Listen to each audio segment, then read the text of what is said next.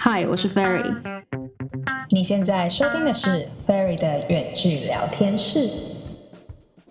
距离我上一次录 Podcast 的时间点，竟然已经超过半年。说真的，要维持一个需要花费心思的嗜好，还真的不是一件很容易的事情。因此，我一直都很佩服那种可以把一件事情维持得很久，就是有持之以恒习惯的人。譬如说运动啊，练习乐器，或是参加某种活动，甚至只是那种很小的习惯，譬如说每天十二点前就上床睡觉，或是固定在闹钟响的时候就毫不犹豫的起床，蛮厉害的，真的很令人佩服。然后，呃，我去年十一月的时候去美国自助旅行了快一个月，我去了西雅图、波士顿，还有纽约，所以才会有借口这样偷懒没录 podcast。然后想不到我一拖延就是如光速一样的进行，拖到了半年之后，人生果然还是就是只要找到借口就可以心安理得的拖延下去。总之。我去年在美国的时候，呃，因为十一月的美国真的是有过他妈的人，零下两度、三度、四度，有下雪没下雪，都冷到皮皮剉。不管你穿几件衣服的发热衣，还是很冷。所以我每天都拖快拖到快中午才出门，然后在外面闲晃到快十二点才回到我的旅馆。话说我有一天在外面闲晃到十一点多。我和当天相识的澳洲女生，呃，她是越南裔的澳洲人，呃，道别之后，我自己就一个人摸黑在布鲁克林区搭地铁回皇后区的旅馆。那时候真的是就是路上乌漆嘛黑的，然后又很冷，又微微飘雨，那个当下的场景真的很像那种电影里面 会。被遇害的蠢蛋女主角、女配角啦，然后我就是那个女配角。我当下超怕自己就在人生这个戏剧里面领便当，不过还好，就是一路到现在也没什么坏事发生，让我有一种觉得，哎，其实纽约的治安说不定跟台北就差不多感觉。那些就是觉得纽约治安很差，差，可能是很久以前啊，不过现在都已经改善很多。然后可能还是被电影啊，或者是其他书籍的文化影响，觉得哎，纽约就是 gangster 很多的感觉。其实我那次的经验真的觉得还好，跟台北差不多。不过我那个时候要搭地铁回去皇后区，我整个搭错方向，多浪费了一个多小时才回到旅馆。然后就当然是安全没事啦，就是嗯。纽约蛮安全。我说那个时候，现在二零二零 COVID-19 还有 Black live Matter 这些暴动鸟事，当然整个事情又不一样了。那因为冬天的时候，很多户外活动啊，或是 party 都会取消举办。我那时候就想说，好，我今年的夏天要再去纽约一次，去体验就各种户外这种熙熙攘攘、很提花的活动。哎，结果二零二零。真的是有够烂的一个烂笑话。我觉得我下次能去纽约，应该就是十年之后了吧，都快四十。那浪旁 Podcast 这么久，我到底在干嘛？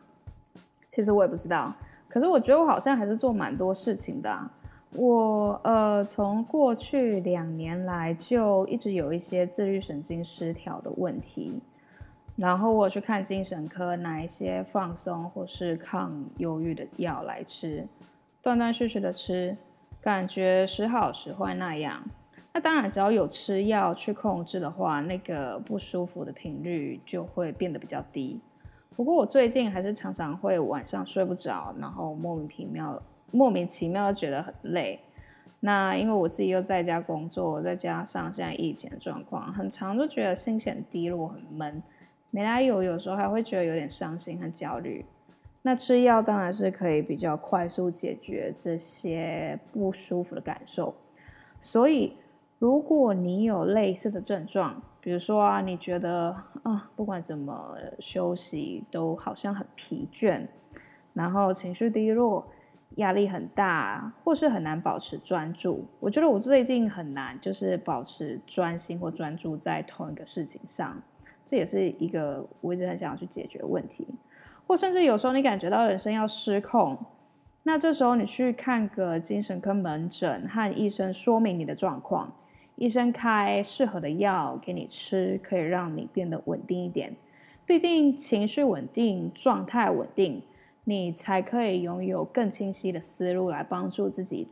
看怎么样去解除你不想要的这些这负面的症状。我之前看过一个呃创业创业相关的文章，写什么我忘记了啦。可是里面提到一个很重要的概念是，组织里的领导人或是公司的创办人，他的情绪就是团队很重要的资产。我这句话非常非常的认同，因为我之前曾经在情绪管理能力很差的老老板底下工作，那个真的是一种生不如死的地狱修罗场。He's like a manager from hell。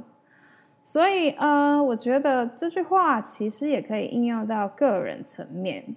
我认为稳定的情绪是人生很重要的资产。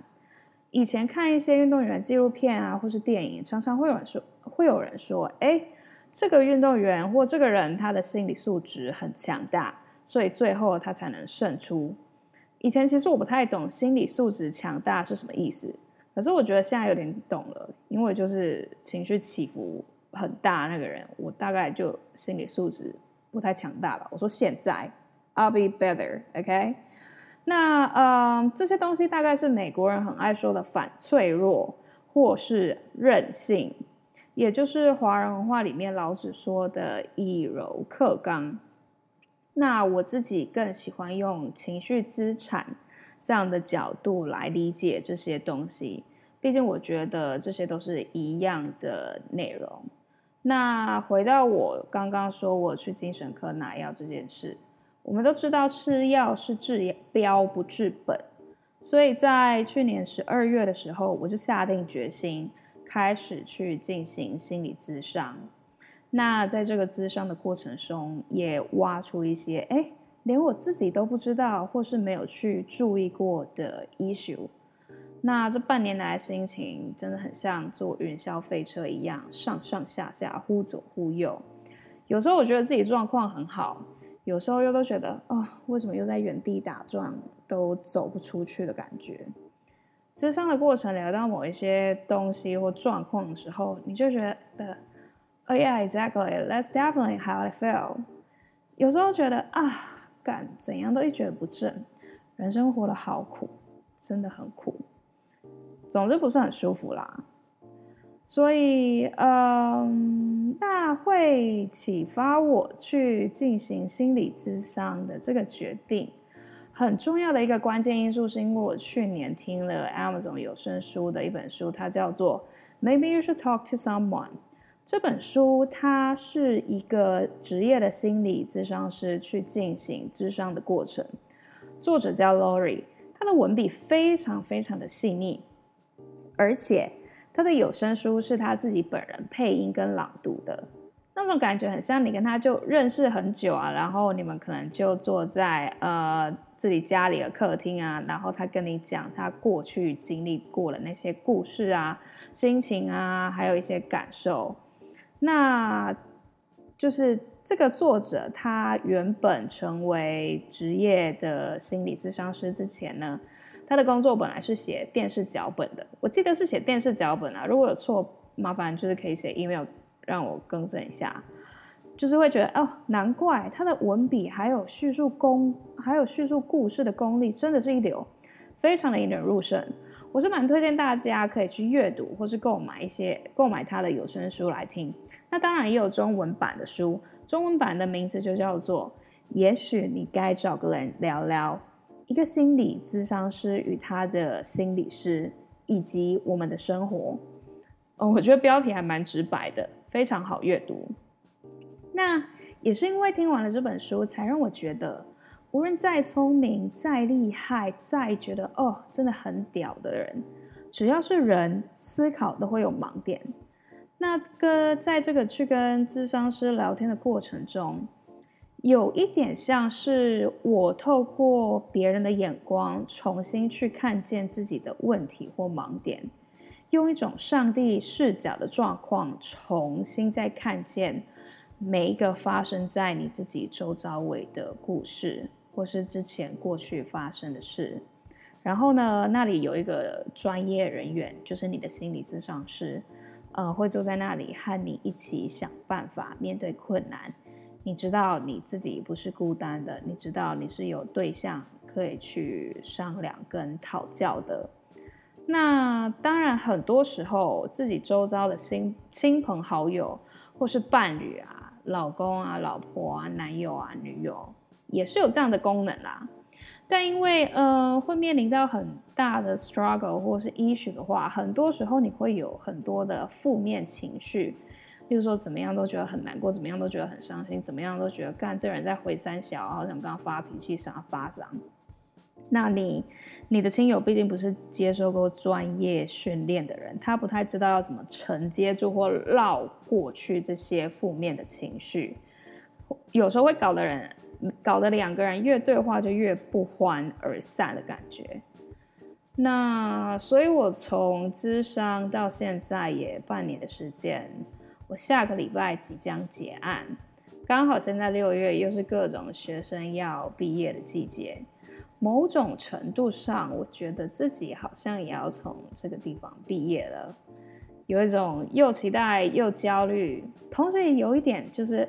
Proud of myself 的心情，恭贺自己啊、我过去那么挣扎，但是我没有放弃，我想办法去找到资源，然后这样一路慢慢走过来。当然，呃，我觉得还是有很多问题没有被解决。不过我最近有个体悟，因为我的工作是做数位行销广告的，在广告投放里面有一个很重要的能力或者是决策，叫做广告优化。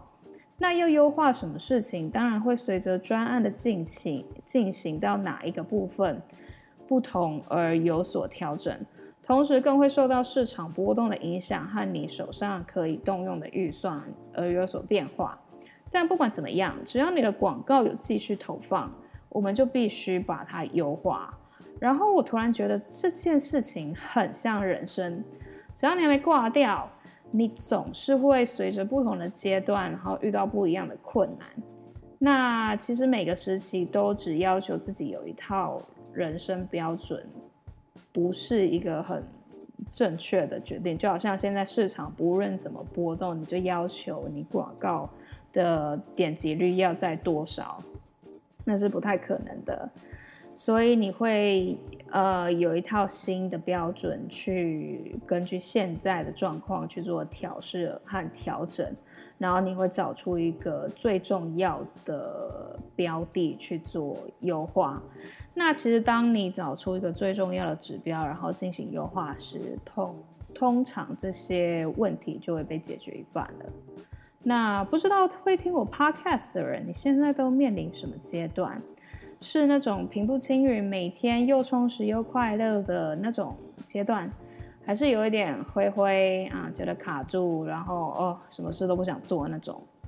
我现在自己个人是后面那种状态啦，然后晚上又睡不太好，很难入睡，